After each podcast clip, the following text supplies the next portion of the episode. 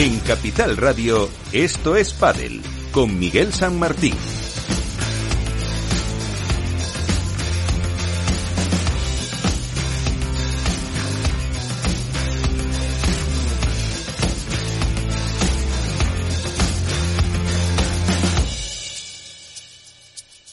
Y con Félix Franco, que no me queda más remedio que tenerlo aquí al lado en la parte técnica, en el último programa de la temporada. Así que vamos eh, a analizar un poco lo que pasó en eh, Premier Padel, el aspecto deportivo y también algo de lo no tan deportivo.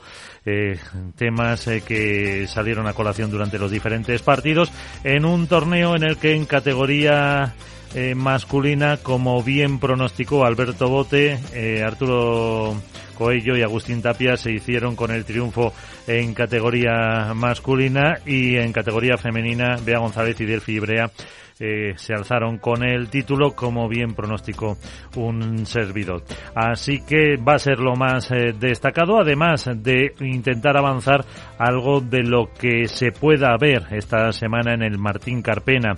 Eh, vuelve la competición para World del Tour, vuelve en la capital malagueña y veremos si pueden, no sé, resurgir Juan Lebrón y Alegrán, si Paco y Fede Chingoto consiguen el primer título, como decía él, están remando para conseguirlo y en categoría femenina, si a lo mejor repiten Ari y Paula, eh, siguen Bea y Delphi, Gemma y Marta, que pueden hacer? Todo ello lo veremos ahora, enseguida, porque abrimos ya el debate.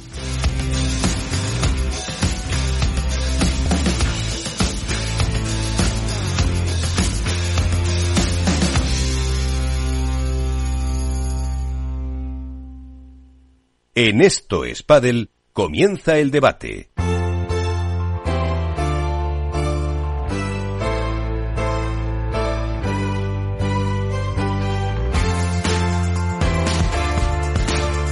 Debate que abrimos eh, ya con eh, Alberto Bote, Mundo Deportivo. ¿Qué tal? Muy buenas.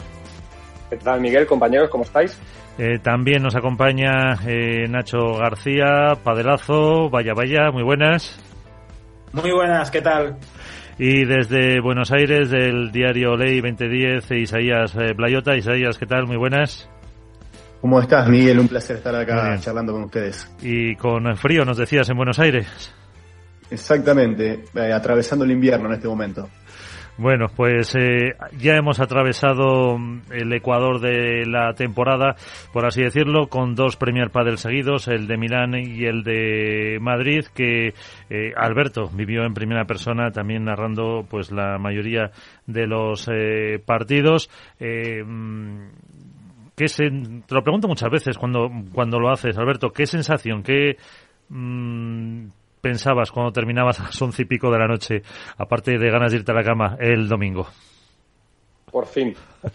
fue, lo, primero que, pensé. No, eh, a ver, evidentemente yo lo hago desde un plano bastante subjetivo porque eh, mi óptica es la de estar en una cabina prácticamente todo el día, con lo cual me pierdo mucha de la información que, circula en torno al, a los propios eventos y vivo lo vivo como periodista, pero desde otra, desde otro plano.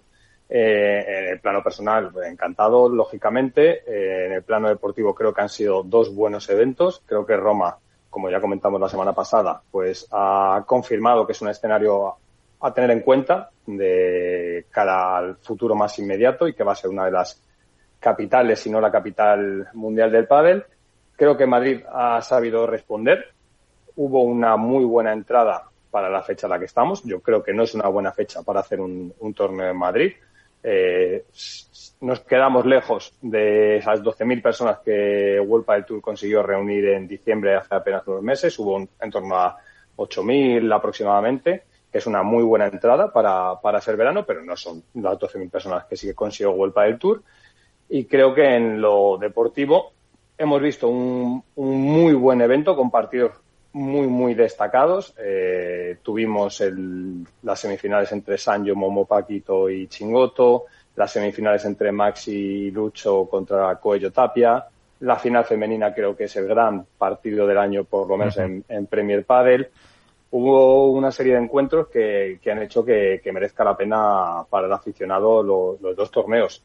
Y como siempre, siempre hay eh, hechos que si bien no son deportivos, sí son parte del deporte, como lo ocurrido en Madrid con, las famosas eh, pantallas LED de publicidad, como en Roma con el calor. Bueno, eh, al final la evolución o la profesionalización pues lleva a que hay errores manifiestos que hay que corregir y que hay que subsanar, con lo cual, bueno, pues vamos, entiendo que hablar de ello largo y tendido porque es, es algo para lo que no se puede mirar para otro lado, pero en líneas generales creo que, que, al padre le viene bien un poco también que se hable de, de deporte en una temporada en la que son muchos los rumores que están circulando y más cuando uno de los dos circuitos ha estado parado durante varios meses y no se acaban de despejar las dudas que, en cierta medida con el silencio se están retroalimentando.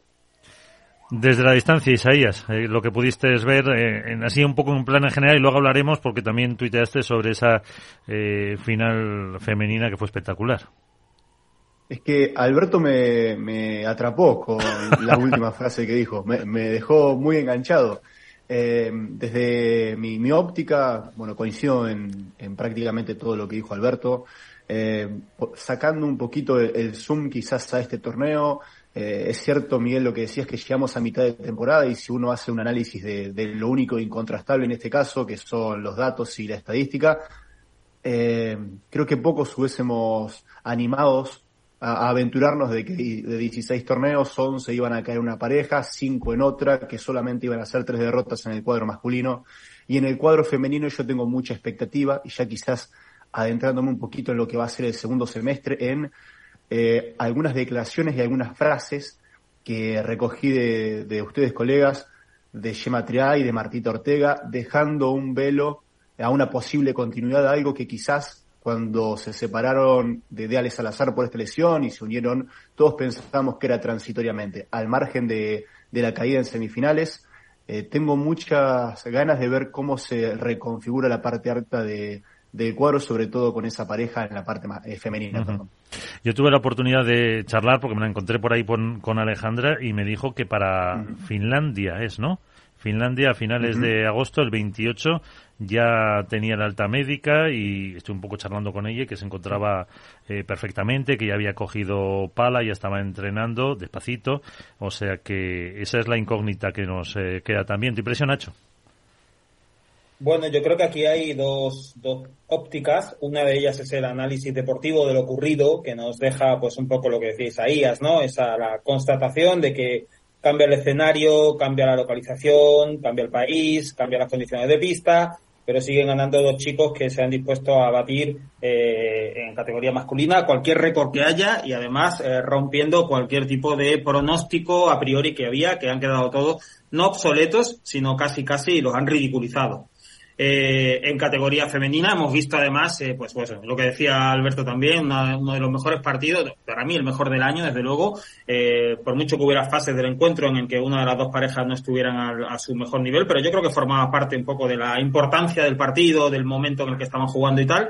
Para mí fue uno de los mejores partidos del año, con un final que, que eh, a cualquier guionista le hubiera dado pudor escribirlo porque hubiera sido inverosímil y sin embargo se pudo vivir en directo, con lo cual el análisis deportivo de, del torneo deja mucho, incluso más allá de esas finales. Y luego la, la otra cara de la moneda es el análisis extradeportivo. Eh, decía Alberto que al padre le viene bien que se hable de deporte. Yo estoy totalmente de acuerdo. Eh, de hecho, venimos hablando durante todo el año mucho de deporte. Venimos hablando de Tapi de Coello, venimos hablando de Paquito y de Chingotos, si mezclan o no mezclan, al principio de las rupturas de pareja también, de los resultados, etcétera, etcétera. O sea, de todo eso se hablaba. Lo que pasa es que hay que hablar también de cosas que no son puramente deportivas cuando entra en escena Premier, porque Premier Padel eh, nos prometió cosas que no tenían solamente eh, que ver con el deporte y sí con el escenario, con la logística, con la competición, con un nuevo horizonte o con un nuevo amanecer del pádel que desde mi punto de vista no termina de consolidarse del todo. Creo que el primer año de Premier Padel, cuando vimos el Mayor de Italia, eh, la puesta en escena fue deslumbrante, deslumbrante. Creo que este año no ha terminado de enamorarnos porque no eran las fechas. Lo ha reconocido el propio presidente de la Federación Internacional, no eran las fechas, tampoco las de Madrid eran las fechas, y eso está en el debe del circuito. Y desde luego ha habido errores importantes, pues ya hablamos en su momento del tema del calor, de la gestión aquella, tema de los horarios, eh, bueno, la gestión de horarios en Roma fue absolutamente incomprensible, y en Madrid, evidentemente, con esos elementos en torno a la pista, que si bien pueden ser todos los reglamentarios que sean, eh, como se pudo ver, eh, ponían en riesgo la seguridad de los propios jugadores. Eh, bueno, yo creo que eso forma parte un poco de todo el envoltorio, de todo lo que es eh, eh, la competición y creo que también hay que traerlo a colación porque, insisto, en un primer momento Premier nos contó que todo esto era la excelencia. Hombre, yo en el tema de las vallas no es por defender ni nada, pero siempre que estén en una distancia mm, prudencial y, reglamentaria, eh, tenemos también en el caso en fútbol muchas veces ha habido choques con vallas publicitarias detrás de las porterías, eh, los jugadores se han caído, em, eh, la grada también estaba apenas a unos centímetros de, esa valla y no. en, la, en la pista tenían, uno, tenían espacio de sobra para poner las vallas un poco más atrás Dos, dos. En el momento en el que hay un jugador que aparte, da igual que hubiera sido el último del ranking, pero es que no se da la circunstancia de que no es el último del ranking, es el número dos, que se retira de cuartos de final, que no puede hacerse en finales por primera vez en toda la temporada, que se va a perder el primer torneo del año además, por culpa de una caída con ese soporte, y claramente esas vallas no estaban bien ubicadas. Pero es que además, voy a más, los materiales de esas vallas, sí, sí o sí tienes que colocarlo en la pista, debes darle una pensada. Eh, Chingoto tuvo también un percance en la final, chocó contra esas vallas, no parecía a priori que fuera un golpe demasiado fuerte, y fíjate las, las heridas e incisiones que tuvo en las piernas. Evidentemente esos soportes publicitarios estaban mal colocados y evidentemente los materiales de esos soportes publicitarios en esa ubicación, desde mi punto de vista, no eran los adecuados. ¿Cómo lo ves? Yo estoy de acuerdo, lo que pasa es que cuando me, me refería que al padre le viene bien que sale de deportes, que la lectura si la primaria es centrarnos en, en, lo, como bien lo apuntaba Nacho, extradeportivo, que tiene un impacto directo, en este caso las vallas, el calor, los horarios y demás, creo que le hace, le hace mal al deporte. Evidentemente alguien tiene que pensar si el análisis es este, es porque algo no se ha hecho bien, y es lógico, pero yo creo que tanto el P1 de Madrid como el Mayor de Roma tiene suficientes elementos deportivos como para centrarnos en ello eh, de una forma instintiva y luego acometer el análisis de todo lo que es adyacente. No se puede obviar que ha ocurrido lo que ha ocurrido, porque ha sido de suficiente entidad como para pasar de puntillas sobre ello. Pero a mí me produce cierta, cierta pena que las vallas, en este caso, perdón, los paneles publicitarios, opaquen en cierta medida la final femenina que vimos eh, opaquen que Lucho y Maxi estuvieron a punto de hacer el gran resultado masculino de la temporada. Es un poco por ahí por donde iba. Hay que hablar de las vallas, hay que hablar de si Premier tiene que darle una vuelta según qué elementos, eh, no cuando ocurren por primera vez, sino cuando pueden volver a ocurrir, como es el caso de lo que ha pasado en Madrid, por supuesto. Y mal haríamos nosotros como periodistas si obviáramos que, que ha ocurrido. Pero quizá es algo que yo, lo que yo insisto mucho, a mí me, me seduce más hablar de, de, un partido colosal que vimos en la final femenina eh, o de las semifinales y luego poder analizar si, si está Premier o no cumpliendo con lo que prometió en su momento eh, al tener este tipo de aristas que no acaban de, que, que, que, empañan en cierta medida la propuesta que se está haciendo, que es una propuesta que yo creo que es buena, y que está retroalimentando el padre porque también está exigiendo a World del Tour, en este caso, tener que subir el nivel. Y creo que todo eso es parte de la profesionalización. Pero insisto, yo creo que a mí me apetece más hablar de, de la final femenina, de, de, la raza que tuvo Bea, del partido que hizo Ari, o de la capacidad de resiliencia de, del Cibrea, o de cómo una número uno como Paula José María, pues eh, sintió lo que es tener miedo cuando tenía todo en su mano para, para cerrar el primer título ah. de la pareja en Premier Padre. A mí también, Alberto, si yo estoy totalmente de acuerdo contigo. Eh, una cosa no, no, excluye la otra, ¿eh? O sea, eso, eso por descontado. Eh, lo que, a lo que yo voy es que, para mí, eh, el análisis un poco de ese, de ese factor extradeportivo, no lo pongo yo. Es decir, esa lupa es con la que juzgaron en su momento a Vuelta del Tour. No juzgaron por lo deportivo, juzgaron por lo extradeportivo. Esa fue la lupa que se utilizó entonces para hablar de Premier, para hablar de que era un circuito que venía a mejorar un montón de cosas, además de los premios, eh, que no se estaban haciendo bien. Quiero decir, si utilizamos esa lupa para ver lo que ocurre con Golpa del Tour, yo creo que lo justo, lo justo es utilizar esa lupa para ver cuando Premier hace su puesta en escena. No vale cambiar la vara de medir cuando se trata de un circuito u otro. Eso por un lado. Pero por otro lado, a mí lo que, y, con esto termino porque tampoco da más de sí la situación, para mí lo relevante de este episodio en Madrid o incluso de lo que ocurrió en Roma con el calor, no es tanto el hecho en sí, que eso es corregible, no, no, no hay más historia, salvo si te llamas Franco Stupasuk, que eh, sí tiene gravedad porque se va a perder torneo y no ha podido disputar esa, esas mm, cuartos de final, terminarlos y, le han truncado su trayectoria en el torneo y además no va a poder estar en Málaga o Chingoto, al que imagino que no estará nada satisfecho con eh, cómo salió de la pista de la final, más allá de la derrota. Pero más allá de eso, para mí lo relevante de lo que ha ocurrido es la respuesta y lo que eso un poco me transmite, la respuesta de la organización y lo que me transmite. En Roma, los jugadores se enfrentaron a temperaturas extremas, no es una exageración. Así además se llama el protocolo que se aplicó entonces. Hubo que cambiar horarios, eh, hubo que poner en marcha una serie de medidas porque había eh, temperaturas que llegaban a los 40 grados, tú estabas allí en la pista, eh, llegaban a los 40 grados, claramente no eran las condiciones más saludables para que los deportistas desempeñaran su labor. La respuesta de la organización entonces, e incluso la respuesta del propio presidente de la Federación Internacional de Padel, cuando hizo el balance final del torneo, es que habían conseguido ganar esa batalla. Que incluso no siendo, siendo conscientes de que igual no era la mejor fecha, pero que ellos le habían ganado la batalla al calor. No, la batalla se la habían ganado los jugadores que fueron los que arriesgaron y las jugadoras que fueron los que arriesgaron su salud. Pero es que en Madrid, en Madrid, el lunes, y lo hemos contado además en Mundo Deportivo, el lunes un jugador advirtió a la organización, el lunes el primer día del riesgo eh, o la peligrosidad de la ubicación de esas vallas.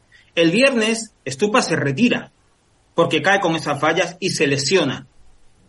Y el domingo, Chingoto está a punto de repetir el incidente. Chocó, tuvo cortes en las piernas, tuvo que ser atendido y no se retiró porque no sufrió una lesión, pero podía haber pasado perfectamente porque volvió a repetirse el accidente. En ninguno de esos días la organización eh, rectificó o corrigió o implementó alguna medida que evitase ese riesgo. Ah, para mí lo relevante es eso es la falta de autocrítica y la falta de una respuesta más o menos razonable a este tipo de situaciones. Eso para mí es lo relevante. Y por supuesto no opaca lo que ocurre en lo deportivo. Pero, sí, pero, yo tengo la sensación, Nacho, que quizá muchas veces porque vivimos dentro del pádel y, constantemente estamos eh, eh, embebidos por la propia información que genera, eh, a veces nos dejamos llevar y, te compro el discurso totalmente de que la vara de medir tiene que ser la misma para World del Tour, para Premier, para Igual Padel, para el circuito que sea. Pero me venía a la cabeza un ejemplo que es cuando Rafa Nadal gana el primer Wimbledon a Federer y se juega sin luz, en unas condiciones que no se tenía que haber jugado, la lectura que se hace no es sobre cómo ha sido la organización en, ese, en esa circunstancia. Pesa más el deporte porque es un hito que, lo adyacente. Entonces, a mí lo que me produce es pena y, evidentemente hay que dar muchas vueltas a según qué cosas se están haciendo, pero que una organización o una distribución mejorable de los elementos en este caso opaque, porque está opacándolo, estamos hablando de ello, con lo cual se está opacando eh, los méritos deportivos que han hecho los deportistas y las deportistas, o cuáles han sido sus decisiones sí, porque si, sí, porque si no lo pacaran, eh, estaríamos, llevaríamos hablando 10 minutos o 5, los que llevemos me da igual, de por qué José María falló el remate, de si B y Del si hicieron A o hicieron B. Entonces, en cierta medida sí lo está opacando. Y, y, y, y, la culpa es nuestra. No, por supuesto que no. De hecho, hay una organización que tenía que, que evidentemente tenía que haber eh, tomado más en consideración las recomendaciones de los jugadores porque la propia realidad ha demostrado que es así. Pero no quita que está opacando los méritos deportivos y el propio deporte. Y hay muchos otros ejemplos en otras disciplinas en las que no pasa eso. Quizá es porque eh, hay una falta de información flagrante como medios de comunicación sobre el deporte, que es algo de lo que tú y yo hemos hablado en reiteradas ocasiones. Pero eh, esa, esa, es mi sensación. Eh, supongo que bueno, supongo no, es subjetiva, por supuesto. Tu impresión, Isaías. Escuchándolos atentamente, eh, quizás en una postura intermedia, eh, solamente para, para agregar que eh, hay dos, dos cuestiones diferentes entre, entre el análisis que se puede hacer de Roma y el de Madrid. En Madrid quizás no, nos lleva a analizar que esto era totalmente posible de prevenir, que con un cambio en el momento en el cual, bien lo contaba Nacho, Miguel Benítez avisa Pablo Elijó el aviso de la peligrosidad de no solo de la ubicación, sino el material y y ayer eh, Álvaro López hacía una, una, aclaración, quizás estando desde la parte organizativa y conociendo otros manejos que eh, uno desde afuera no llega a entender de por qué se decidió que sea de un medio metro de altura y no de un metro, lo que quizás un medio metro te imposibilita eh, amortiguarte por la altura y es muy baja para saltarla. Fueron una cadena de cosas y de sucesiones que en esto estoy bastante más cerca de Nacho, eh, desde la organización se dio una nula respuesta cuando ya todo el mundo había visto lo que había sucedido con, con Franco Stupacsuk. Y se da que lo extradeportivo afecta directamente a lo deportivo cuando un jugador por primera vez en la temporada se va a perder eh, un torneo y queda fuera de, la posibilidad de luchar en ese segundo set que estaba abajo, que había unas condiciones deportivas, pero que en definitiva lo que lo termina sacando es eh, una mala logística, una mala preparación. Apenas un paréntesis. Eh, era algo que ayer lo hablamos con el presidente de la APA, pensando en el torneo de Mendoza y recién las medidas se van a tomar para el siguiente torneo. En el Mendoza Piguán vamos a ver 5 eh, metros de, espacio para las salidas de pistas y un metro veinte de altura para las vallas para que los jugadores eh, no corran el riesgo que sí sucedió en, ese momento en Madrid. Tarde, pero en definitiva de un torneo a otro. Pero que, que, no se me malinterprete, que yo estoy completamente de acuerdo con la lectura que estáis haciendo. De hecho, la comparto. Y es obvio que la disposición de esos paneles LED era mejorable en tanto en cuanto hay jugadores que avisan que pueden ser peligrosos.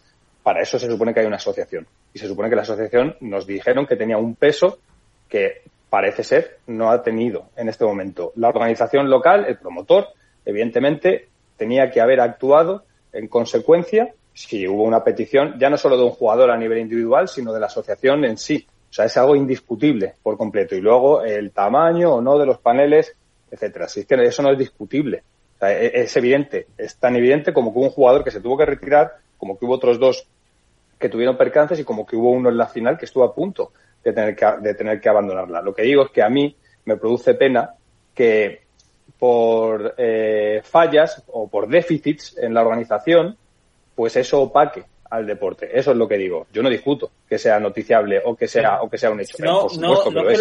Que no es que lo termine de opacar, porque yo creo que todos hemos, eh, en nuestros medios, hemos contado la versión deportiva, la versión extradeportiva, hemos hablado de todo esto, eh, y no se trata de ponerlo a un nivel o a otro, es que además esto que ha ocurrido tiene incidencia directa en el plano deportivo. O sea, es que nosotros, es que a lo mejor, y esto es especular, evidentemente, o sea, puede pasar o no puede pasar, pero a lo mejor la semifinal no era la que vimos o la final no era la que vimos. Pero es que voy más allá. La final, viendo desde el punto de vista deportivo, cuando termina, el, uno de los campeones, Arturo Coello, dice en el micro de Premier Padel que eh, el partido cambió cuando Chingoto sale de pista y choca con la valla. Hasta ese momento iban, iban con break arriba y tenían un, eh, una hoja de ruta bastante clara, con un eh, Paquito que incomodaba muchísimo, muchísimo a Coello, que no se encontró prácticamente en todo el torneo, etcétera. Ese elemento que está fuera de pista no es que se funde una bombilla, es que tuvo incidencia directa en el aspecto deportivo, en la narrativa deportiva del torneo. Podemos no contarlo, que no es el caso porque lo estamos contando y cada uno en nuestro medio lo hemos hecho. Podemos no contarlo, podemos ignorarlo, podemos hacer como hizo Premier Padel o organización, que es directamente ni mencionar la existencia de una valla y decir que los jugadores se tropezaron al salir o se cayeron, no sabemos por qué. Podemos hacer que en el canal de YouTube de Premier Padel desaparezca la retransmisión de ese día. Todas esas cosas se pueden hacer, pero la realidad es que esos accidentes tuvieron incidencia directa en la narrativa deportiva del torneo.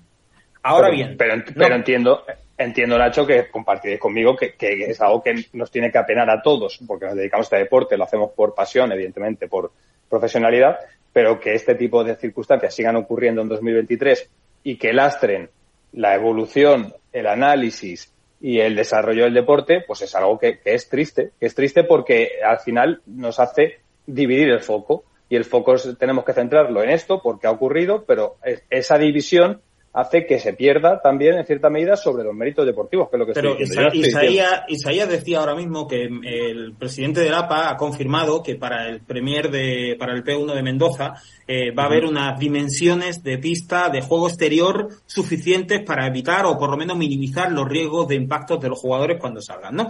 Me parece una enorme iniciativa y es de aplaudir. Dicho esto, es lo normal. O sea, no ha inventado la pólvora el presidente de la APA, ni han hecho nada. Este deporte se lleva jugando ya muchos años y el juego exterior, y más, y más en los últimos, en los que vemos como el alcance de los jugadores es cada vez mayor y cada vez mayor, ese tipo de medidas, quiero decir, no hay que ser, no hay que inventar la pólvora para saberlo. Claramente, por más que respetaran la distancia reglamentaria, esas ubicaciones de esos soportes no estaban en la distancia recomendable para garantizar la seguridad de los jugadores. Y eso, como hemos visto, tiene incidencia en el S. Que nos guste hablar más y, que... Y, cinco, y cinco metros es suficiente. Pregunto, ¿eh? no, no lo sé. Quiero decir, ¿y si pasa en Mendoza? Bueno, pues contaremos que evidentemente no fueron suficientes. También te digo, es fácil, es hablar con los jugadores. Porque aquí viene un aspecto importante. Este circuito este circuito ha elevado desde el primer día la bandera de que escucha y comparte las decisiones con los jugadores. Y a mí me da la sensación de que en Madrid se les ha olvidado ponerle pilas al audífono y no han escuchado a los jugadores. Esa es la sensación que me da. Bueno, yo he dicho que, de hecho, yo he reiterado que se supone que hay una asociación que vela para este tipo de cosas y que le da voz, ¿no? A al colectivo de jugadores y la de las jugadoras al colectivo de jugadoras para que este tipo de decisiones no queden en la queja esporádica de un perfil de dos o de cinco, sino que tengan la fuerza que se presupone que tenían en este, en este nuevo momento para que este tipo de cosas dejen de ocurrir. ¿Pueden pasar? Por supuesto que pueden pasar. De hecho, que nadie dude que van a seguir pasando. No estas, otras. Siempre van a pasar. La cuestión es la capacidad de rectificación y la capacidad de toma de decisiones que tienen los jugadores en situaciones que de verdad, como bien decís ambos, tienen un impacto directo en el deporte. Es que eso no está en discusión. Tú estabas hablando, tú estabas hablando, Alberto, del, del partido de la final femenina, del, del Ahora vamos a de Paula, de lo deportivo. No, no, sí, a mí, y a mí me, me parece fabuloso, sí, lo hemos hablado. Eh, yo he escrito una crónica mm, con la piel de gallina después de haber visto lo que vimos, eh, el triunfo de Tapia y de Coello, que pese a que compiten incluso no jugando bien, con un Tapia que yo creo que se ha pasado el juego este año, creo que Tapia este año sin discusión ninguna y lo dijo el propio Arturo Coello ah, después de la final, es el número uno, no hay más. Eh, me parece bien, pero también me hubiera gustado ver la oportunidad de que los superpibes en cuarto de final pudieran intentar remontar. Incluso verles perder si era lo que tocaba. Porque Sancho y Momo, con el partido que estaban haciendo, con la vuelta que le han dado al juego y con esa reacción, sobre todo para mí de Sancho, creo que era justo ver si llegaba al final y conseguían ganar a los superpibes. O sea, eso también es narración deportiva. Y no la pudimos ver. Y no la pudo ver no porque se torció un tobillo eh, eh, estupa, ¿eh? Ni porque, le, ni porque, no sé, se encontró mal, tuvo fiebre, le dolía el estómago. No la pudimos ver porque hubo un error. Un error que vino avisado desde el lunes. Y un error que estuvo a punto de repetirse en la final. Si en la final nos quedamos sin final porque Chingoto se tiene que retirar después de la valla, ¿qué hacemos? ¿Qué contamos? ¿Que hasta el 3-2 el partido era muy bonito? Y obviamos lo de la valla, yo no sé cómo hubiera hecho la FIP para hacer su, nota de prensa al día siguiente. ¿eh?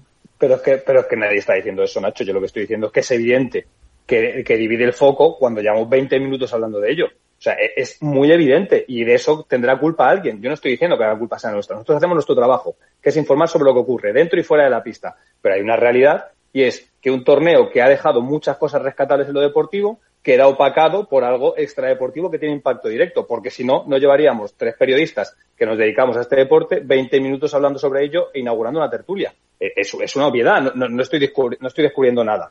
Por eso decía, y si la semana que viene ocurre, pues, pues lo que tiene que hacer el deporte es avanzar, es profesionalizarse, y lo que tiene que intentar es cometer, eh, buscar la perfección, que una perfección que nunca existirá, pero no podemos eh, evitar que ocurran incidentes. Lo que tenemos que hacer es intentar paliarlos a la medida de lo posible. Y a mí, insisto, lo que pasa es que me da pena, pero no me da pena porque Nacho García empiece hablando de eso. Me parece lógico que Nacho García empiece hablando de eso, que Isaías haga una lectura intermedia o que yo me ponga romántico intentando hablar de deporte. La realidad es que el, es que el deporte todavía está en el punto en el que está, está en el momento en el que está y permite que ocurran este tipo de cosas. Y a mí, personalmente, me da pena simplemente, pero, pero es que no, no tiene, no sé, quizá, quizá eh, lo veo tan obvio, y, o todo lo vemos tan obvio, que, que, no da para más, salvo que si vuelve a ocurrir, pues alguien tendrá que responder sobre lo que sobre lo que ha pasado, porque son cosas que no pueden ocurrir. Bueno, pues eh, no sé si luego seguiremos, pero sí tenemos ya que saludar. Hablabais de esa final épica de las eh, chicas entre Delphi Bea y Ari Paula y el míster de la pareja vencedora es eh, Jorge Martínez. Jorge, ¿qué tal? Muy buenas, ¿cómo estás? Buenos días, ¿qué tal? ¿Cómo estáis? Muy bien, pues con Nacho García, Alberto Bote y Isaías Blayota, eh, comentando un poco lo que fue el Premier de Madrid. Eh, ¿Ya te has recuperado de esas tres horas veinte minutos? pues sí, estoy en ello, estoy en proceso de recuperación, ¿eh? porque fue un partido como para, para olvidar. O sea que, bien, estoy en proceso. Eh, ¿Qué pensaste cuando Paula tenía ese remate en el último tiebreak y se eleva a las nubes?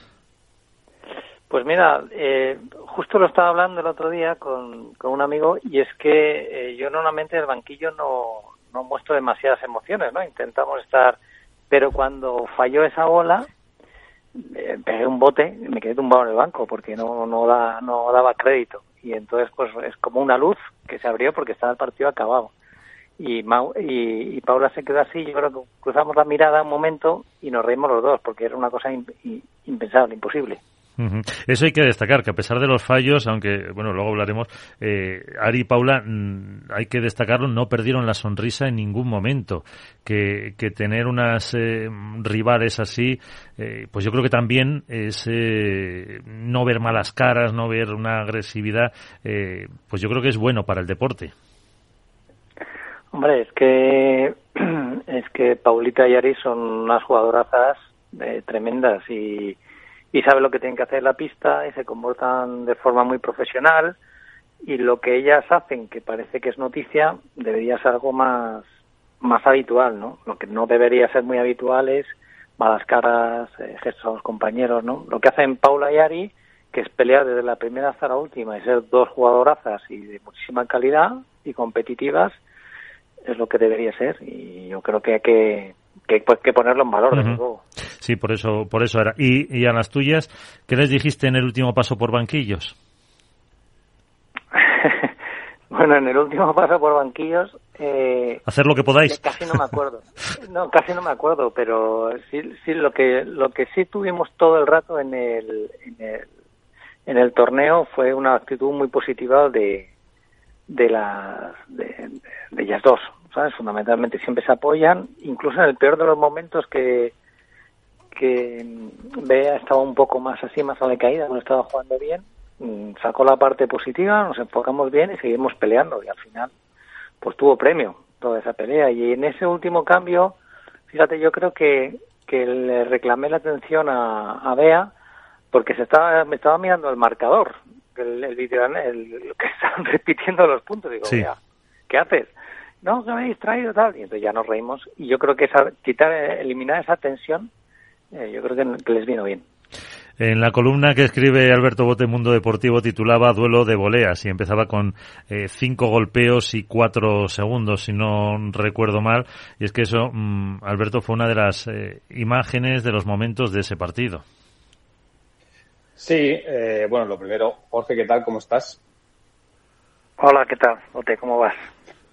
Bien, bien, todo bien. Que para mí es, es, el, es la clave que pasa desapercibida de, de ese tiebreak final. Evidentemente todos nos centramos en el golpe errático de Paula José María, pero es, es una jugada que se había repetido en multitud de ocasiones, eh, que Ari había salido victoriosa la mayoría de ellas, que era, pues trabajaba con la volea de derecha al centro, obligaba a Bea a cerrar y encontraba el espacio en el cruzado y había sumado mucho winner. Y en ese momento concreto, Bea está lo suficientemente ágil, no, no sé si es que ella ha encontrado el, el punto para, para, poder contrarrestar. Eh, y, sí me gustaría eh, que Jorge nos contara dos cosas. La primera, cómo se, se motiva a unas jugadoras que se ven constantemente a merced de marcador, a merced de la propuesta, porque Ari para mí hizo un partido que rozó la perfección en todo momento. ¿Cómo, cómo cómo se puede meter en, en, dinámica a unas jugadoras que por otro lado una semana antes eh, habían perdido. Y lo segundo, Jorge, es, es el partido más eh, anómalo, atípico, el más raro que has conseguido sacar adelante en un banquillo? Pues vamos a ver, el, a mí me gustaría hacer alguna, alguna acotación sobre todo esto que me pones. Primero, el, efectivamente nos centramos mucho en, el, en esa bola que, falla Paula y nos olvidamos de la siguiente. Una vez que ya ha fallado eso, hay que seguir el partido. ¿eh? El partido no se acabó ahí. Estábamos seis iguales en el tiebreak. ¿no? Estaba igualado el partido. Pero la siguiente bola que pega eh, Bea desde la raya y se la saca por tres, a mí esa me parece de crack. Super crack. Tener la valentía para ejecutar esa pelota y con esa precisión me parece de crack. Entonces a mí yo me fijo más en eso que en, un, que en, el error de Paula, que por supuesto es el que, la, la, que, la que genera la siguiente oportunidad. Y respecto a, a, a, la pregunta que me hacías de cómo se motiva, en realidad nosotros estábamos jugando bien, estábamos jugando bien, el plan estaba funcionando, estábamos igualados, se nos estaba yendo eh, por, cosas, porque teníamos prácticamente empezábamos al resto por delante en todos los juegos y, y, te, y generábamos oportunidades. Entonces teníamos que seguir con el plan, el plan iba funcionando y teníamos que estar un poquito más acertados nada más. Las chicas creyeron y al final obtuvieron un premio, pues eso de creer y porque la verdad que las dos son muy positivas. Entonces al, al, al hacer ese ambiente yo prácticamente tengo que acompañarlas, tampoco es que tenga que hacer nada muy especial. Yo creo que todo el mérito es de las jugadoras, sinceramente. Y luego no me acuerdo cuál era la otra pregunta que me has hecho. la última es que, que si es el partido más al límite ah. que tú recuerdas haber ganado en el banquillo. Pues si no es el más al límite, es de los más. Eh, también he vivido alguno también muy con, con matchball en contra y con situaciones muy comprometidas y tal y lo hemos sacado adelante. Lo que pasa que este por me parece que por por la emoción de momento, por el y sobre todo por el por el marco, ¿no? Una pista tan llena en Madrid con eh, con el público rugiendo porque rugía el estadio y, y, era bastante emocional. Me parece que en ese sentido, combinando todo, no solo por las situaciones de un partido perdido, que sí lo hemos recuperado otras veces, sino por todo lo que era el, todo lo que rodeaba al partido, me parece que sí, que es un partido excepcional. Uh Isaías. Jorge, felicitaciones. Eh, acá Isaías. Eh, acá arrancamos la, la, tertulia hablando de lo deportivo, de lo extradeportivo, de lo que pasa dentro, lo que sí. pasa fuera de la pista. Yo quiero meter todo en la misma bolsa y preguntarte. Eh, mucho se habló en la previa sobre el desembarco del pádel femenino, de las chicas, de la rama femenina a Premier Padel. Eh, pidiéndote tu, tu ojo y tu experiencia desde dentro de la pista. Eh, ¿Qué viste en estos dos torneos del pádel femenino? Eh, ¿Crees que, que, hay algo diferente entre Premier Padel y World Padel Tour, sobre todo pensando en, en lo que es la rama femenina? Vamos a ver, es una pregunta difícil, ¿no? Porque acabamos de empezar y yo creo que las eh, que el pádel femenino es el que es y, y, y, lo que estamos viendo, que creo que es un pádel muy bueno, con jugadoras uh -huh. muy profesionales y, y, con un altísimo grado de preparación en todos los aspectos, son en el deportivo y en el que rodea al deportivo. Me parece que son que es una generación de jugadoras bastante preparada, sinceramente, y bastante, bastante, eh, no quiero abrir ninguna polémica, ¿vale? Pero bastante comprom comprometidas con sus proyectos, por regla general. Entonces, eh, eso es el pádel femenino. Esté en, un, en una plataforma o en otra, en un entorno o en otro, me parece que no tiene que ver con, con lo que he visto. Lo que he visto es lo que, lo que hay en un circuito y en otro. Ahora, que, que hay un circuito que tiene mejores condiciones y tal, pues lo podemos valorar, que hay uno que otro. Yo creo que lo que veo es que las chicas tienen un nivel de motivación extra por haber entrado en el, en el circuito de Premier y que yo creo que las chicas y el padre femenino se merece el tratamiento que está recibiendo, que me parece que es un tratamiento de primer orden, porque porque las chicas se lo están ganando con su comportamiento, con la calidad de sus partidos y, y con el espectáculo que están ofreciendo. Uh -huh. Por supuesto, Nacho. Hola Jorge. Eh, Hola, quería Nacho. preguntarte quería preguntarte por unas palabras de Delphi eh, que dijo, uh -huh. pues horas después de, de ganar en, en, Madrid, Eh, ella hizo referencia a una publicación que hizo Beita en, redes sociales de dos amigas luchando por un sueño y bueno, agradeció las palabras y tal y cual y dijo, incluyó en su mensaje una frase que dijo eh, creo que todo lo que nos pasa está a la vista, lo demostramos en cada partido. Solo me queda agradecer completamente a ustedes dos, Bey y Jorge, por confiar en mí quizá más de lo que yo misma lo hago. Eh, desde fuera, eh, en, años atrás sobre todo, se ha visto a Delphi precisamente que poco su talón de Aquiles era precisamente la confianza en sí misma. Eh, yo no sé si esto es así ahora, si tú lo detectas así, si es la parte que tienes que trabajar más con Delphi. Claramente la jugadora, eh, la evolución de la jugadora no es que sea ascendente, es que es exponencial y está a un nivel eh, increíble, pero no sé si es la parte que tienes que, el foco que, más tienes que poner en cuanto a, a Delphi. Bueno, yo creo que, que Delphi, yo creo que sí que confía en sus posibilidades, y, y por eso está y por eso está donde está no no, no me parece que que Delphi tenga una falta de, de confianza en lo que en lo que hace. Y simplemente lo que yo creo que nosotros hacemos es eh, es darle un entorno donde ella se pueda desarrollar como jugadora y lo está haciendo muy bien lo está haciendo muy bien. Y yo creo que está está mejorando. Si yo tuviera que trabajar con, con Delphi aparte de la confianza, yo creo que le viene innata. Yo creo que es una jugadora que siempre ha creído en ella. Yo trabajaría más otros aspectos que tienen que ver con la parte más de desarrollo técnico y táctico, ¿eh? porque me parece que a nivel mental Delphi va como un tiro. Isaías, ¿qué vas a decir? Eh, apenas eh, para, para, aprovecharlo al máximo a Jorge. Eh, otro de los temas, saliendo un poquito del pal femenino, Jorge, es bueno el regreso de Juan Lebrón. ¿Cómo lo estás viendo a, a, Juan en estos torneos? Pues bueno, Juan, si te dijera que está estupendo, te estaría mintiendo, ¿no? Juan está en, en proceso de recuperación. yo creo que a nivel físico está bastante bien y lo que le falta es, a nivel mental, dar el paso de recuperar un nivel que ha perdido por la falta de, por la falta de continuidad en la competición, porque parece que es que, que uno deja de jugar y el de siguiente está perfecto y eso no pasa, sobre todo cuando, cuando hay un, una exigencia en la competición y gente que juega muy bien y que todo está muy bien.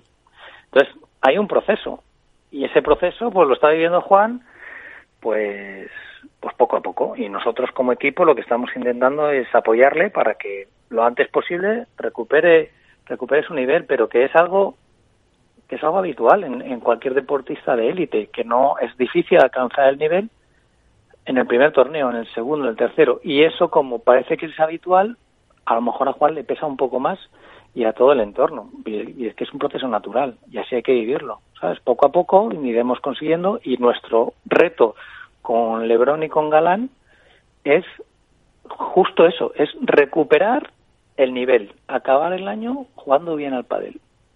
este, es, este es el objetivo.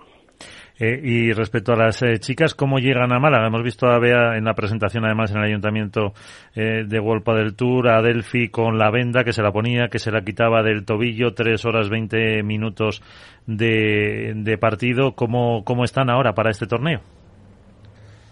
Pues mira, yo creo que físicamente llegan bien, pues son jugadores jóvenes que están preparadas, eh, van a jugar el jueves el primer partido, con lo cual tienen tiempo de recuperación. Otra cosa es que eh, otra cosa es a nivel mental, que a nivel mental el ganar un torneo tan importante para ellas y de la manera que, han ganado es como que es la, emoción es tan grande, ¿no? Que luego volver a recuperar y volver a, a la a la vida real cuesta un poquito, cuesta un A mí me da más miedo esa parte que la parte de recuperación física y de juego, que eso no van a tener problemas. Yo le preguntaba, eh, creo que me respondió del fin, la rueda de prensa que daban después del partido de cuartos, creo recordar, eh, si se veían que eh, había tres parejas que estaban como un escalón por encima del resto en categoría femenina. Y, creo que fue Delfi la que me dijo, dice, bueno, mm, a lo mejor hasta cuatro, pero mm, sí hay un poco esa diferencia de de nivel, puntualizando que mm, puede ganar eh, cualquiera, cualquiera. Eh, ¿Tú lo ves así también? Sí, yo lo veo así. Yo creo que hay ahora mismo cuatro parejas que, que, dominan un poco más el, el panorama, ¿no? no porque lo diga yo, sino porque lo dicen los resultados. Si tú miras los resultados, pues más o menos hay cuatro o cinco parejas que están repitiendo los cuartos, las semis, ¿no? Entonces, obviamente, esas parejas están dominando. Que yo incluiría ahí, a, por supuesto, a, a las gemelas también, que yo creo que están haciendo unos, unos torneos finales de muchísima calidad, muchísima calidad, aparte jugando bien. Eh, por eso sí que las cuatro primeras y las gemelas me parece que son las cinco parejas que están un puntito por encima, pero eso no quiere decir que mañana no se pierda en primera ronda, porque es que mm, hay jugadoras muy jóvenes eh, que están jugando muy bien y no tan jóvenes que tienen mucha experiencia y que juegan muy bien. Y en cuanto bajas un poco el nivel, te pueden ganar. Ahora que a lo largo del año van, a ganar más estas cuatro o cinco parejas, yo creo que sí. Pues eh, no sé si hay alguna pregunta más para Jorge. Eh, le dejamos eh, que también te descanses un poquito antes de la batalla de Málaga y después si también tenéis alguna semanita para descansar que lo que lo aproveches Jorge. Muchísimas gracias pues muchas gracias, gracias a vosotros.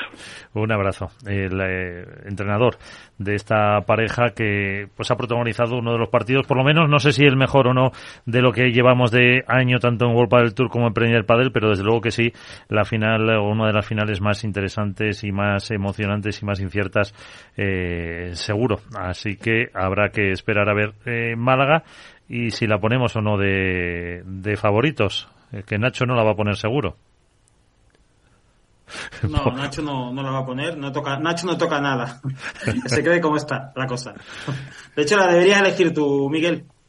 Vale, vale, pues luego me lo apunto en la, luego me lo apunto en la, en la porra, porque eh, antes de hablar de los chicos que no hemos hablado eh, nada en aspecto deportivo, mm, de lo que podemos ver en Málaga de lo que o algún apunte más de lo que se vio en Premier Padre en categoría eh, femenina que se puede hacer, Isaías. Em, yo creo que, hemos tocado eh, todo. También eh, remarco ese buen detalle de, Jorge Martínez de poner en valor eh, que no bajó la guardia Bea y, Delfina después del error de Paula. Vemos ese por tres, vemos esa presión que termina en, creo que una salida de pared de Ari que queda en la red y que termina siendo el punto final. Pero no sé si es un poco exagerado pero yo creo que esa final termina eh, cuanto menos dándole, poniendo en valor el torneo de Madrid. Eh, un colega ayer me decía, la final femenina salvó el torneo. Uno siempre en la cabeza se queda con, con la final, con ese partido, el día decisivo. Puede darse eh, una primera ronda en pista 3 que no va a tener el mismo, el mismo impacto, el mismo valor, pero sin lugar a dudas lo pongo como el mejor torneo de la historia de Premier Padel hasta el momento, comparable con la final de Mendoza del año pasado y eh, junto con la final que jugaron en Asunción femenina, para mí son los dos mejores partidos de la temporada del de cuadro femenino. Pues eh, dos apuntes son... No, simplemente era una tontería que no, no le hemos preguntado a Jorge por su corazón con las tres o cuatro dejadas que hizo Bea. Que también Sí, pegó el bote con lo de Paula, por eso di, Alberto. No, eh, decía Isaías, comparable con la final de Mendoza del año pasado. Yo he vivido las dos eh, in situ. Para mí esta, por vinculación eh, emocional, me ha parecido que está un peldaño por encima. y creo que lo que hace es reivindicar una vez más el padre femenino. Que, que muchas veces hay muchas voces que no lo tienen demasiado en consideración o que menosprecian o que ven en el padre femenino el hermano menor del padre masculino y el padre femenino es en sí un productazo con mayúsculas, es un deporte ultra entretenido y las grandes culpables de ello son, son las jugadoras que hay ahora mismo en la parte alta del ranking, porque el padre femenino, yo creo que, creo que no es el partido femenino más largo que he visto, creo recordar uno en un Master Final de World del Tour o, o del Pro Tour con Iciar Montes, Alejandra Salazar, Patti Eli. Eh, si no, estaría ahí en, ese mismo tramo horario, pero era un pádel muy diferente. No, quiero desmerecer a ese pádel, pero era un pádel muy diferente. Y el pádel de ahora es un pádel, eh, el pádel femenino me refiero, es atractivo. Te apetece, no se especula, se propone eh, la velocidad a la que se juega. Gente que habitualmente no sigue el pádel eh, y que fue a la final femenina a verla, salió completamente enamorada. de, de una propuesta por parte de dos parejas y de cuatro jugadoras que estuvieron, como se suele decir, matándose a palos durante más de tres horas, a pesar de que hubo momentos en los que Bea se quedó parada, que Delphi dudó, que Paula no acabó de encontrar su nivel, que Ari pues tocó el mejor punto de rendimiento y luego tuvo un bajón. Pero en líneas generales, a mí me parece que, ese partido lo tiene, lo tiene absolutamente, absolutamente todo. Por lo cual creo que el padre femenino está reivindicándose una vez más para tener las mismas oportunidades, los mismos derechos y la misma valoración que tiene el padre masculino. Y todo lo que no sea eso, eh, para mí, personalmente, como Alberto Bote, es injusto y está fuera de, del merecimiento y de la realidad en la que vive el padre femenino. Eh, y antes de hablar de los chicos, ahí voy a hacer una consideración que antes con lo de las vallas no, y es un poco aspecto eh, organizativo. En el DEBE, que Isaías y Nacho que no estuvieron no lo pudieron ver, o Alberto que estaba en la cabina, que era eh, la pista 2 y 3 que se vieron grandes partidos, se pudo ver eh, a Vela, bueno, se pasaron prácticamente todos, Paquito, los superpibes, en categoría femenina también, y hubo muchísimos, muchísimos problemas para acceder. ¿Por qué? Porque eh, estaban juntas, eh, una grada, la de la 3, era más pequeña que la de la 2, no sé la capacidad, pero serían 100 personas, y había unas colas tremendas para poder acceder a ver esos partidos, bajando unas escaleras eh, no era muy accesible y, sobre todo las colas que, provocaron mm, pues eh, algunas protestas, indignación de personas, ya que eh, no era nada cómodo y, estuvieron a lo mejor una hora esperando y al final, claro, si no salían tres personas no podían entrar tres y, eso se prolongó durante todos los días que hubo. El martes no, pero ya a partir del miércoles jueves unas colas tremendas. Bueno, ahí está. Mm, dicho queda. Y en cuanto a los chicos, que eh, de las chicas hemos hablado más del aspecto deportivo, de los chicos del extradeportivo por el tema de las eh, publicidades, pero os da la sensación de que eh, al margen de eso, en lo deportivo, em, no ha sido tan brillante el torneo como por las chicas, porque aunque han estado en un nivel muy, muy bueno, ahora me llevaréis la contraria, Coello y Tapia no han sido su mejor torneo. Para mí, yo, yo en el aspecto de la competición masculina, eh, respecto a Tapia y Coello, detecto eh, evidentes síntomas de fatiga y de cansancio y no solamente físico.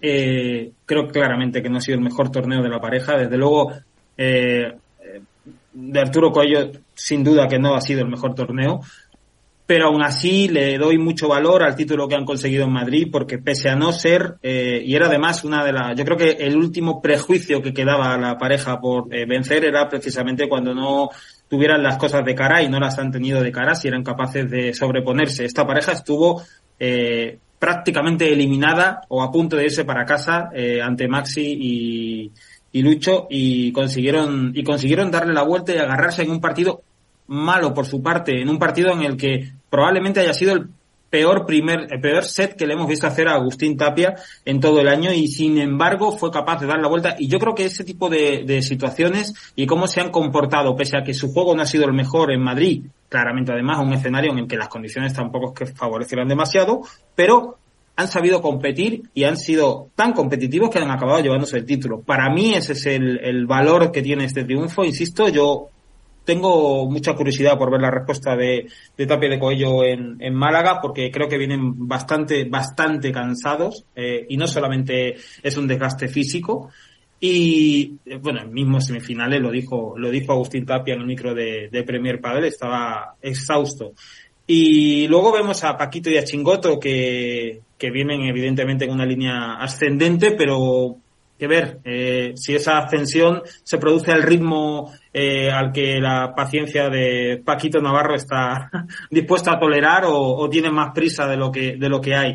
Por lo demás, y voy a decir una cosa que en principio puede sonar sorprendente, yo creo que es el momento ideal para que eh, Alejandro Galán y Juan Lebrón se reenganchen a la competición. Si Lebrón, la articulación, el codo, le responde o le permite mínimamente ser competitivo, creo que tiene el escenario, el momento ideal para poder eh, enfrentarse, porque es verdad que vemos eh, que las parejas vienen con un, con un desgaste enorme. Eh, los superpibes, eh, bueno, ya lo hemos visto. Antes de la lesión de Stupa ya vimos que, os vimos en Roma, que fue un torneo agónico para, para la pareja argentina. Eh, bueno, si son capaces de que LeBron eh, espante los fantasmas que tiene ahora mismo en, en la cabeza, eh, igual podemos ver una segunda mitad de año con esta pareja también subida ahí arriba. ¿eh? Me quedé pensando en lo de Paco Navarro. Eh, yo creo que ningún otro compañero hoy lo podría llevar mejor dicho, ningún otro equipo, lo sumo también ahí a Gaby Reca porque me parece que tiene un, una preponderancia eh, en la realidad hoy de Paquito y Chingoto, ningún otro lo podría llevar tan rápido a los objetivos a los que aspira, que puede llegar a cumplir Paquito Navarro. Eh, sería un error de él no tener paciencia en este momento y me parece una buena lectura eh, la que hace en la previa a la final. Yo creo que esta de las ruedas de prensa post partido que, que han vivido en Madrid, y que Premier Padel frecuenta hacer en sus torneos, y acá le pongo un, cheque en verde a, la parte de comunicación, me parece muy positivo porque nos da eh, otra cosa analítica. Quizás los jugadores en caliente no declaran con la serenidad que sí lo hacen eh, una vez transcurrido el tiempo. Y ahí le preguntan a Chingoto, bueno, eh, Fede, eh, otra vez a una final, otra vez vas a jugar eh, dentro de la pista para tratar de ganar ese título dentro de pista, algo que se te ha negado y el que responde y lo apadrina prácticamente es Paquito, Efectivamente. Eh, asumiéndose él también y metiéndose diciendo, no, no, él ya fue campeón, nosotros vamos por nuestro primer claro, título. Claro, porque es que el, el, el que le estaba yo ahí, el que pregunta dice que nunca había ganado un título chingo. Y, y fue Paquito el que, eh, lo que dices tú, interrumpe y dice, pues sí, ha ganado uno y vamos a, a camino del segundo para chingo. Bueno, a mí me pareció eh, muy bueno de su parte y acá también a Coplo, eh, de paso, en este momento seguramente cuando lo estén escuchando ya esté publicado, una buena nota con, con Gaby Reca, que, que por sus declaraciones y su elocuencia en 2010 él cuenta eh, las aspiraciones que tienen para el segundo semestre, él habla de los procesos que siempre tiene Paquito Navarro, él recuerda aquellas tres primeras finales perdidas con Martín Dineros antes de que eh, se suelte su compañero. Yo creo que acá estamos viendo el proceso eh, de boxes, donde primero llegan los buenos rendimientos y las buenas sensaciones antes que los resultados, y confía en que una vez que se desbloquee ese puntito, eh, todo estará encaminado como para tener un gran segundo semestre. Eh, adhiero y suscribo perfectamente a lo de Nacho, ojalá la paciencia de Paquito no, no se agote antes que la llegada de los primeros buenos resultados. O yo estoy, resultados. Perdón, perdón, Alberto, yo estoy de acuerdo contigo, Isaías, en que Chingoto eh, probablemente sea hoy la receta ideal para, para. Paquito Navarro. Pero la trayectoria de Paquito Navarro está, tiene, tiene unos cuantos episodios en los que no siempre ha entendido cuál era la receta ideal o no le parecía que fuera en ese momento. Y podemos irnos prácticamente a, al año pasado cuando eh, se separó de Martín Dineno después de un tramo en el que caía eh, y otros compañeros que ha tenido antes. Entonces, digamos que Paquito Navarro es un, eh, una categoría en sí misma que a veces es insondable. Sí, pero, perdón, el año pasado quien toma la decisión de romper la pareja es Martín, no es Paquito. Quien, quien toma la decisión de romper la pareja en el momento en el que la rompe es Martín, la pareja estaba rota a final de año y no era por Martín pero eso no quiere decir que lo llevaran a cabo. Quiere decir que, que eh, comparto que Paquito es tiene una tendencia a la ignición que ha llevado a que queden muchos episodios con muchos compañeros, pero sí que creo que ha acabado de entender eh, que a pesar de que el perfil con el que él se siente más cómodo no es el de Chingoto, no es el de Dinero, es el perfil que mejor se complementa con su forma no solo de jugar, sino de ser. Paquito necesita tener un ecosistema muy particular para poder brillar y a veces eh, lo, lo, perfecto es enemigo de lo, de lo bueno. Y, y, Paquito busca la perfección muchas veces cuando probablemente rinda mejor siendo simplemente bueno. Con lo cual, uh -huh. dicho esto, creo que, que, Paquito y Singoto es una pareja que, que lo primero nos hacen disfrutar y que tienen una vinculación emocional con todos los aficionados que le retroalimentan y que hacen que, que Chingoto se sienta valorado, que quizá en un momento de su carrera profesional no se sintió así, hace no tanto, y que Paquito eh, recupere la ilusión, que es algo que había perdido en, en los últimos meses. Eh, hablábamos de Colle de Tapia, yo lo que creo es que hay una saturación en muchas parejas con respecto al calendario, y eso, pues, en cierta medida puede hacer que se pase no el hambre de competitivo, pero sí el, sí el, la motivación a la hora de saltar la pista día sí, día también. Y eso puede que lastre el espectáculo y que nos haga, ojalá me equivoque, nos haga ver un segundo semestre menos pasional, menos visceral de lo que lo hemos visto en el, en el primer tramo de, temporada. Y con respecto a, a Galán y a Lebrón, que mencionaba Nacho, a mí me, cuesta mucho entender, y, sé, lo, sé a lo que se refería Nacho, me cuesta mucho entender que este sea el momento en el que se puedan enganchar, porque no, no creo que lo de Juan tenga una solución rápida, una solución express, eh, porque hay veces que cuando tú estás metido en, en un mal momento en tu vida, eh, no eres capaz de, de, poder alejarte de esa situación y necesitas perspectiva, necesitas distancia. Y, y Juan es un, es un enfermo del padre, es un apasionado de lo que hace. Su solución al mal momento es entrenar el doble, el triple o el cuádruple si hace falta, echar más horas en pista, eh, hacer más cestos. Y eso, que puede que sea las, la medicina perfecta para muchos perfiles, no lo sé si es en el caso de, de Lebron, porque no creo que sea una, una problemática solo eh, fisiológica. Creo que tiene que ver con, con, con, miedo, creo que tiene que ver con, con duda, con, eh, con no entender lo que está, lo que está pasando. Y a un número uno, a alguien que está acostumbrado los últimos años a conseguir todo lo que se propone, le genera, le genera muchas preguntas que no sabe responder. Con lo cual, yo sí que refuerzo el mensaje, o no que refuerzo el mensaje, sino que me centro mucho en el mensaje que ha lanzado Jorge Martínez, que es el objetivo de los ex número uno es jugar bien, no es ganar.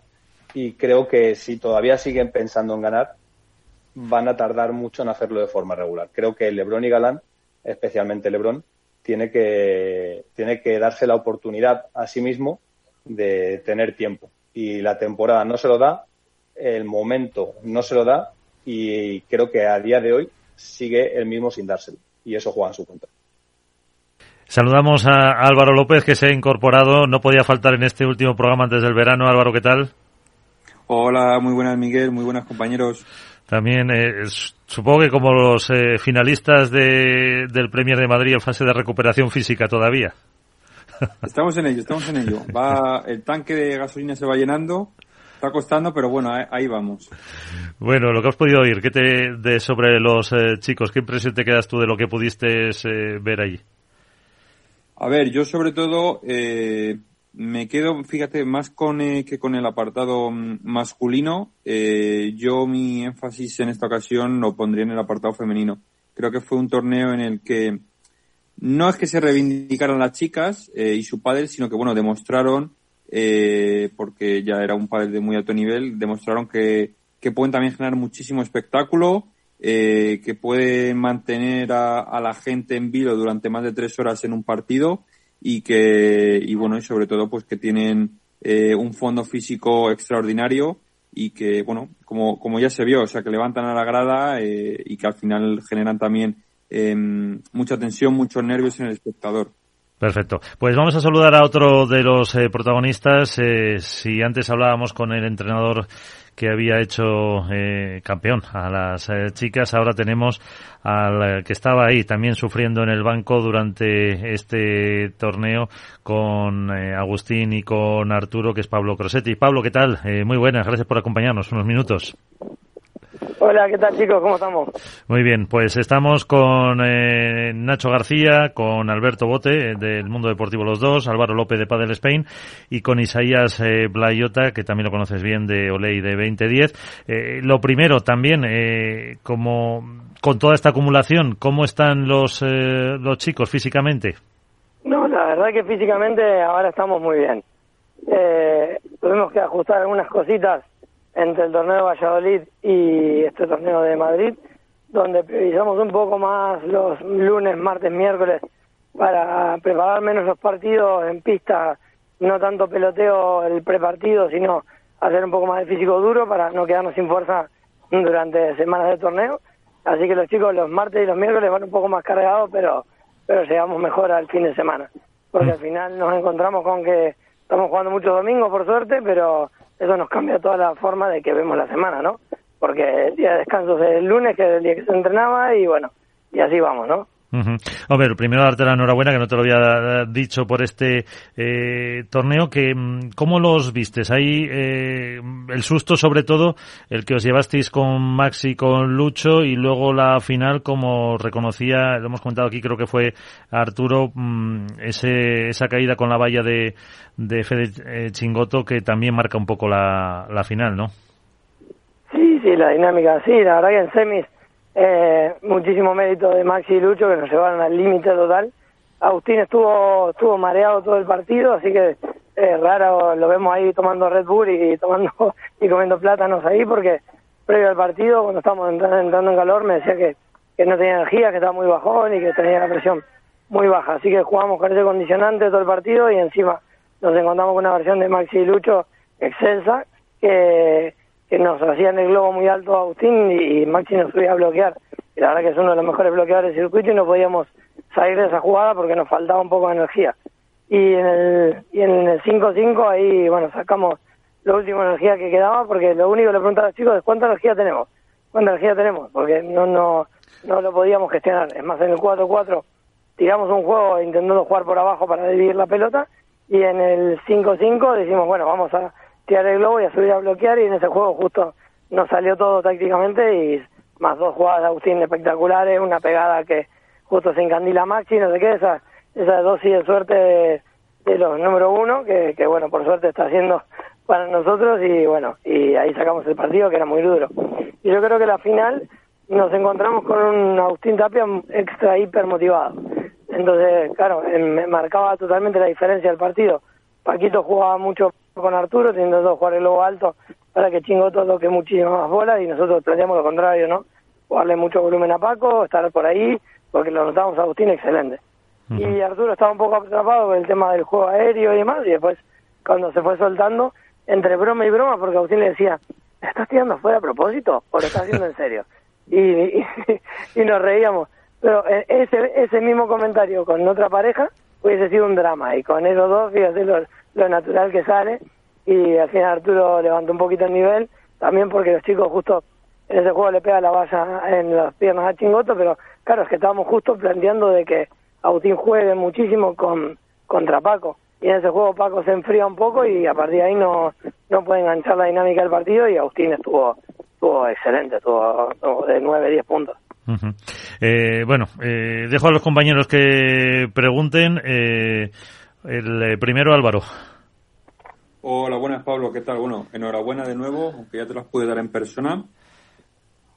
Eh, yo quería preguntarte un poco eh, una curiosidad y luego una duda. lo primero, ¿cómo se consigue ganar un, partido con un jugador, en este caso Coello, que como él admitía, no le entraba la bandeja, no le entraba el rulo a la verja y también voleaba mal, según él? ¿Cómo se consigue, digamos, con, casi con un jugador menos, un, uno contra dos, ganar un, torneo. Y lo segundo, el por qué eh, tu instrucción en el banquillo de eh, no mirar en ningún momento lo que hacía Paquito o directamente no mirar a Paquito y centrarse en, uno mismo. Bueno, la verdad que mm, eh, Arturo, en el universo Arturo era que no metía la pelota. Porque en realidad el padre del globo no venía desde Paco y nos abría muchísimas posibilidades de tirar reja, tirar la mague por el centro, tirar la mague por la paralela. Eh, también nos podíamos plantar y para la víbora, que hubiese sido otra, otro recurso. Y siempre que el globo nos venía con ángulo y, especialmente de Paco, nos venía bien al final. Entonces ahí Arturo, aunque estaba atrapado con algún tiro, tenía muchas posibilidades de tiro arriba. Entonces el planteo poco del partido era seguir haciendo lo mismo porque al final cuando, cuando entrábamos, cuando ellos nos bajaron la pelota, porque Chingoto la tenía controlada o porque Arturo había conseguido algún desequilibrio con la lateral, la reja o, esos golpes, al final cuando entrábamos ahí entrábamos a fuego y ganábamos. Lo teníamos a Agustín muy atento intentando jugar ahí. Fíjate cuando pegaba Arturo lateral fondo y sabría que la cogía Paco la, derecha desde el fondo, la bajada de pared, cada vez que la tiró por el lado de Agustín, salvo una pelota que era importante, pero todo lo demás era bloqueo de Agustín, ganador cruzado. O sea que al final, como Arturo dice que no estaba, pero en realidad estaba, porque tácticamente sí que movía las piezas y, nos sirvió mucho. Y luego la instrucción que le di de lo de Paco, porque eh, Paco estaba enfadado, estaba un poco desconectado.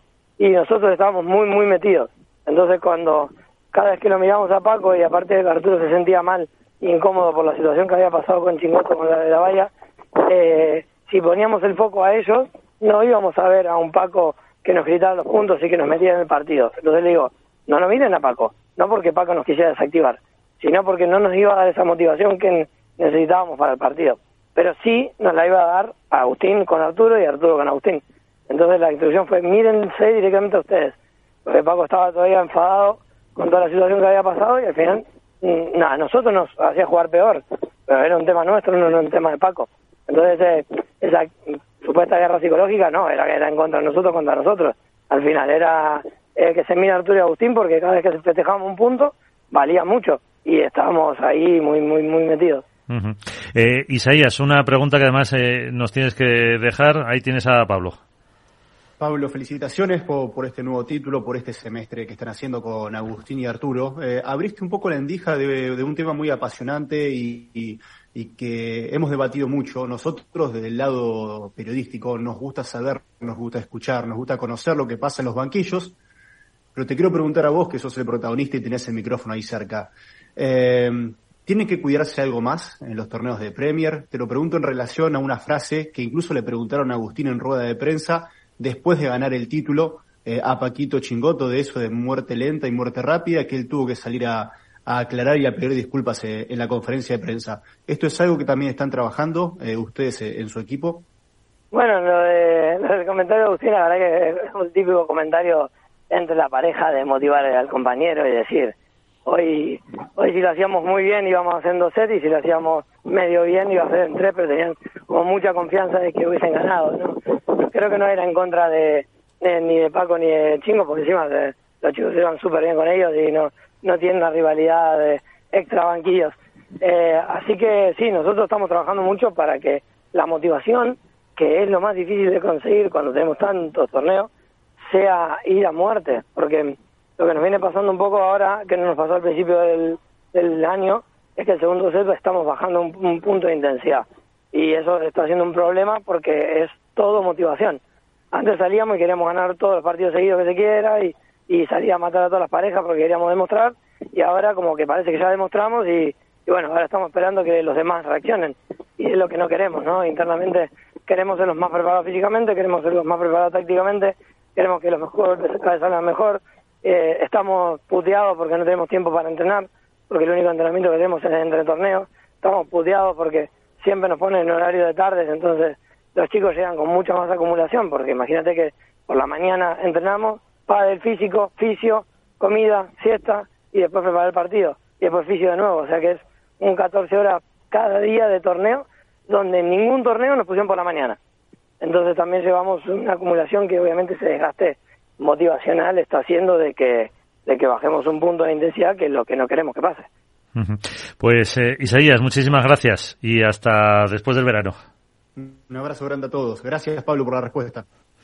Eh, Nacho, ¿alguna cuestión más para eh, Pablo, eh, que yo hablaba con él, eh, estaba mirando antes la fecha de la primera vez que hablamos contigo, bueno, hasta ahora en este año la única, que fue el 14 de marzo, y, y nos decías eh, que estabas hasta un poco sorprendido por cómo iban los resultados, que era un proyecto que no era para este año, sino que era a más largo plazo. Ahora, pues, cuatro meses, bueno, sí, prácticamente cuatro meses después, ¿cómo, ¿cómo lo veis? Eh, ¿Cómo ha evolucionado el proyecto de, de Arturo y de Agus?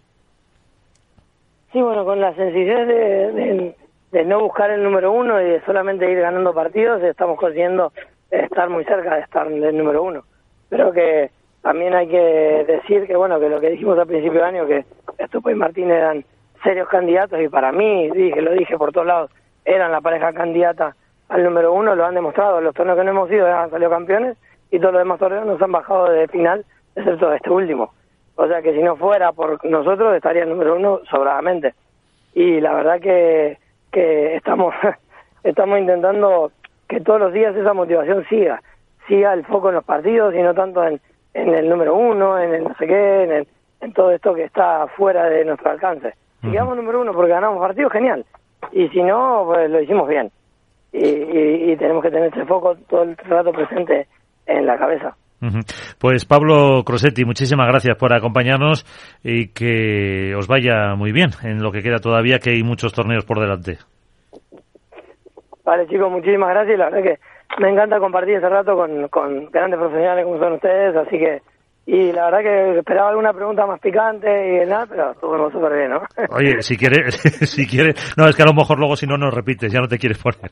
Así, te lo dejamos para cuando termine la temporada. Dale, perfecto. Gracias, Pablo, un abrazo.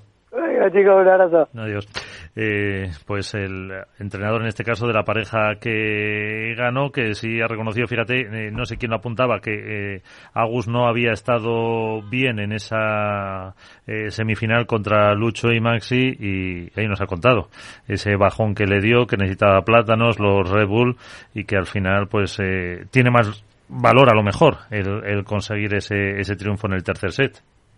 Sí, sí, yo he dicho que para mí era el peor set que había visto Agustín Tapia jugar. Efectivamente, tenía además ese condicionante que nos ha contado. Y he dicho a continuación que efectivamente para mí, por eso tiene todavía más valor el título que consiguen en Madrid, porque incluso en la, en condiciones que no eran óptimas, porque ni, ni Tapia en semifinales estuvo bien, aunque en la final me parece que estuvo brillante, ni Coello, que yo creo que no ha terminado de encontrarse del todo cómodo durante todo el torneo, o por lo menos en las instancias finales, pues creo que a pesar de eso han sabido ser competitivos, eh, superar los obstáculos que han ido encontrando con buen ánimo, como nos cuenta su entrenador, siempre con de forma positiva, apoyándose el uno al otro. Yo creo que las declaraciones que hacen ambos cuando termina el, eh, la final y, y, Agustín le preguntan y después del partido además que había hecho Agustín Tapia, que yo creo que fue soberbio, eh, sus primeras palabras son para elogiar a Arturo Coello, para decirle que a pesar de que no le habían salido las cosas, tiene confianza ciega, que sabe que le va a dar puntos y tal. Y luego la réplica que le da Coello, que dice que lo de Agustín es un apoyo incondicional, que incluso tirándola todas muy, muy fuera, sigue creyendo en él. Yo creo que es un poco la clave, eh, más allá de lo técnico o lo táctico, la clave de, de esta pareja, del éxito que tienen, es ese, creo que es, es el, la sólida unión que tienen y la confianza que se tienen el uno en el otro. Eh, de cara a Málaga, ya que nos valga también para la porra, que si no lo hacemos Álvaro me mata, eh, ¿cómo, bueno Álvaro, ya por ti, ¿cómo lo ves en categoría masculina? ¿Puede haber sorpresa o no? Hombre, eh, lo veo complicado teniendo en cuenta lo que se está viniendo este año.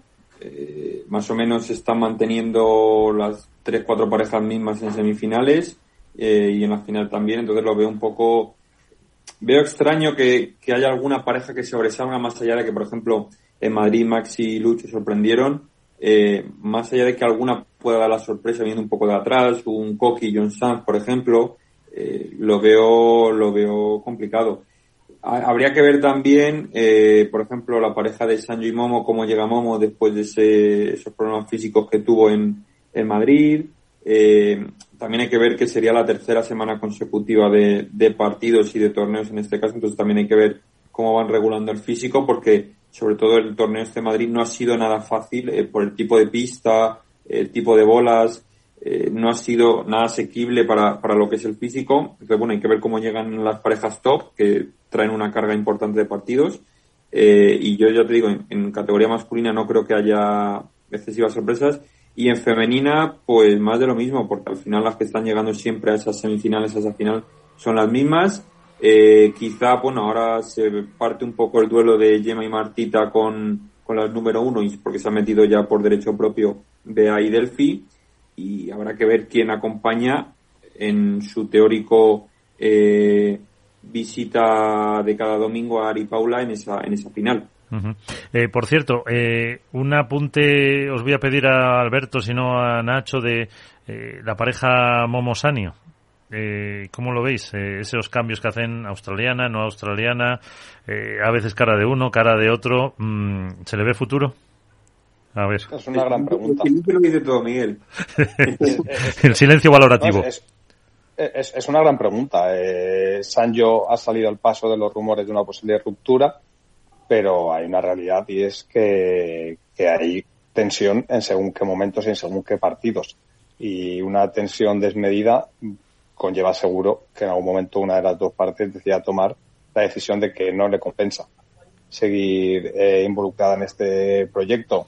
Cuando consiguen empastar, cuando consiguen engranar el juego que, que Sanjo tiene en la cabeza, que es el que se plasma la pista, es una pareja competitiva. Pero yo creo que estamos lejos de ver la mejor versión de Momo.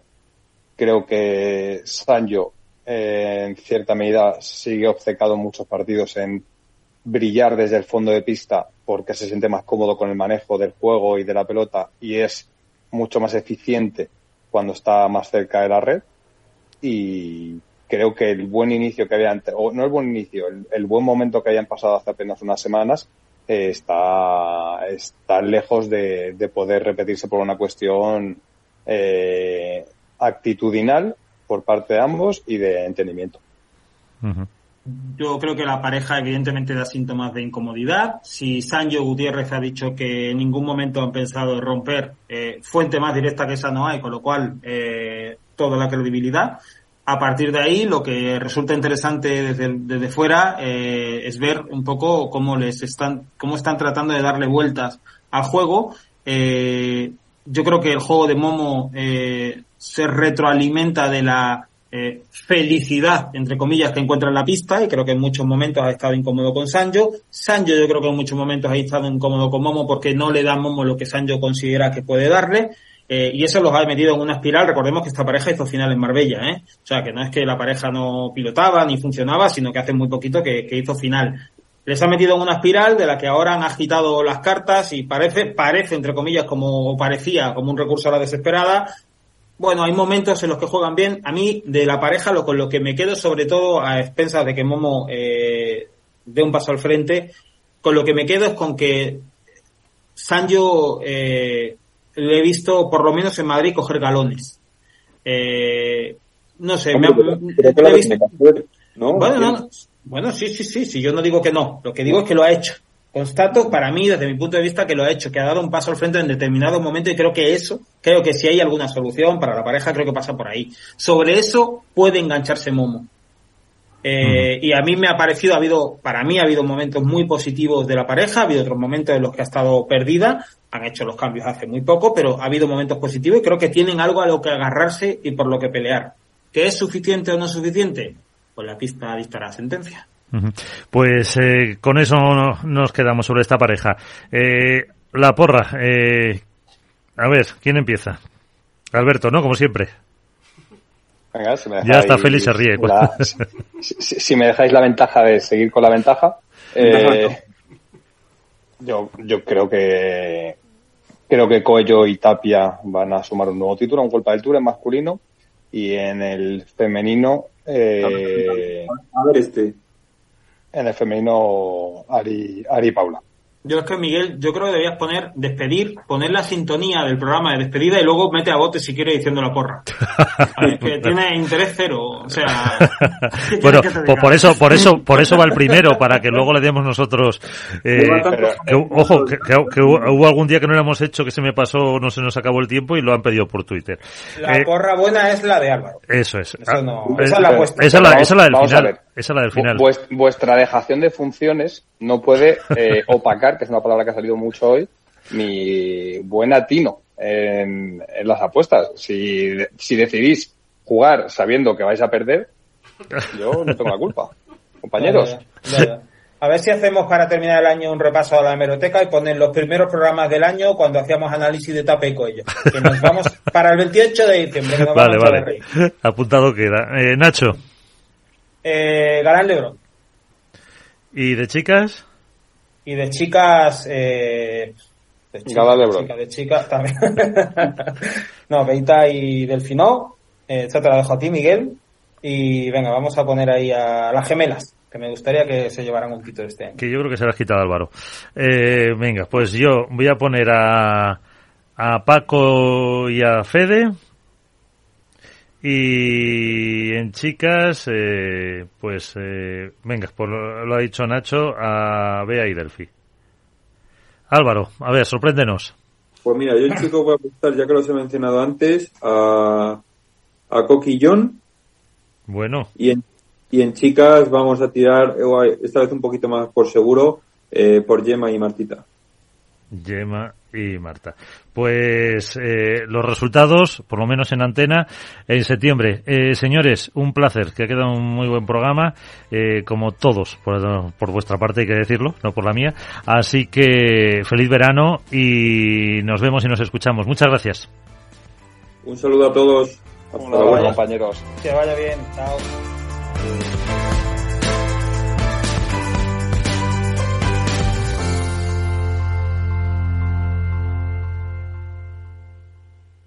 Esto es Padel.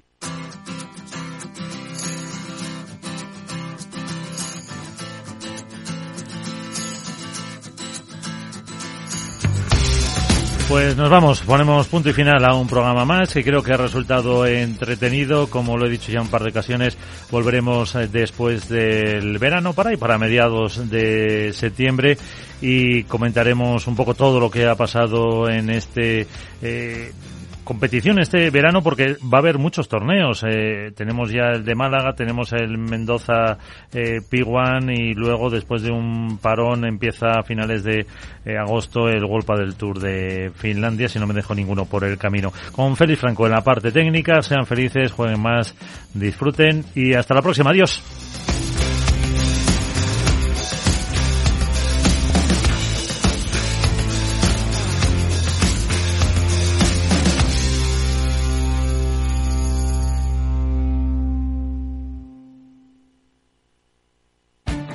Esto te estás perdiendo si no escuchas a Rocío Arbiza en Mercado Abierto.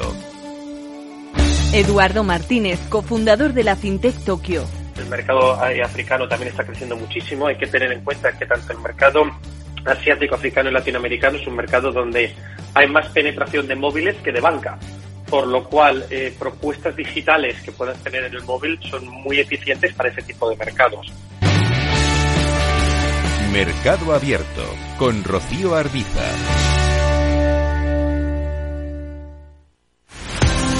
Empresas tecnológicas, escuelas de negocios, sindicatos, organizaciones empresariales, empresarios, formadores y figuras relevantes de las administraciones públicas comparten tertulia todos los miércoles a las 3 de la tarde en Cibercotizante, un programa dirigido por José Joaquín Flechoso.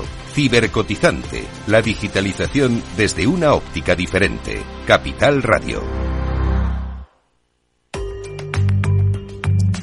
La digitalización de las empresas. Silvia Leal. Eran las palabras de Albert Einstein. Si tuviera 60 minutos para resolver un problema, dedicaría 55 minutos a analizarlo y 5 a buscar una solución.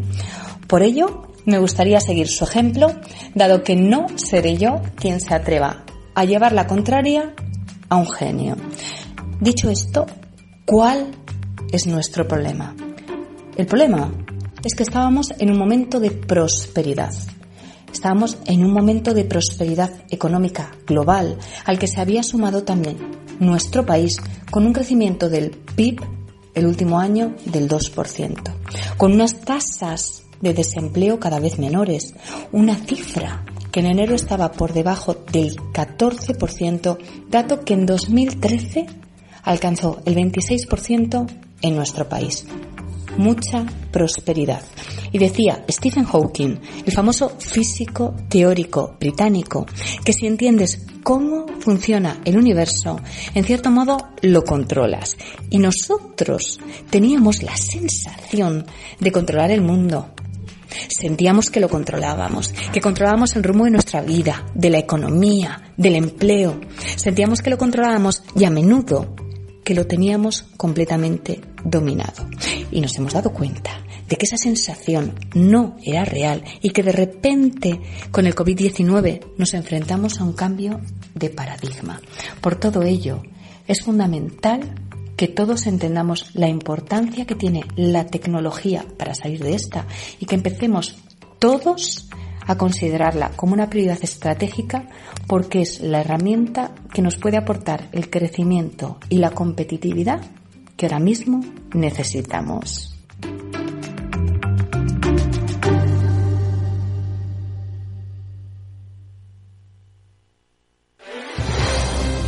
Si quieres entender mejor todo lo que rodea a nuestro sector alimentario, tienes una cita en La Trilla un gran equipo de especialistas te acercará a la actualidad económica y política desde el campo hasta la mesa.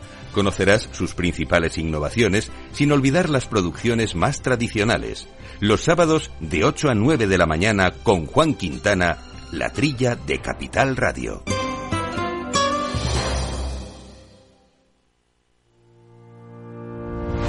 Los miércoles a la una de la tarde en Capital Radio, Gestión del Talento el escaparate de la formación para el empleo. Expertos formadores, agentes sociales y representantes de la Administración se dan cita en este espacio para impulsar el valor de la formación y el talento. Un espacio de Fundae, la Fundación Estatal de Formación para el Empleo, dirigido por José Joaquín Flechoso.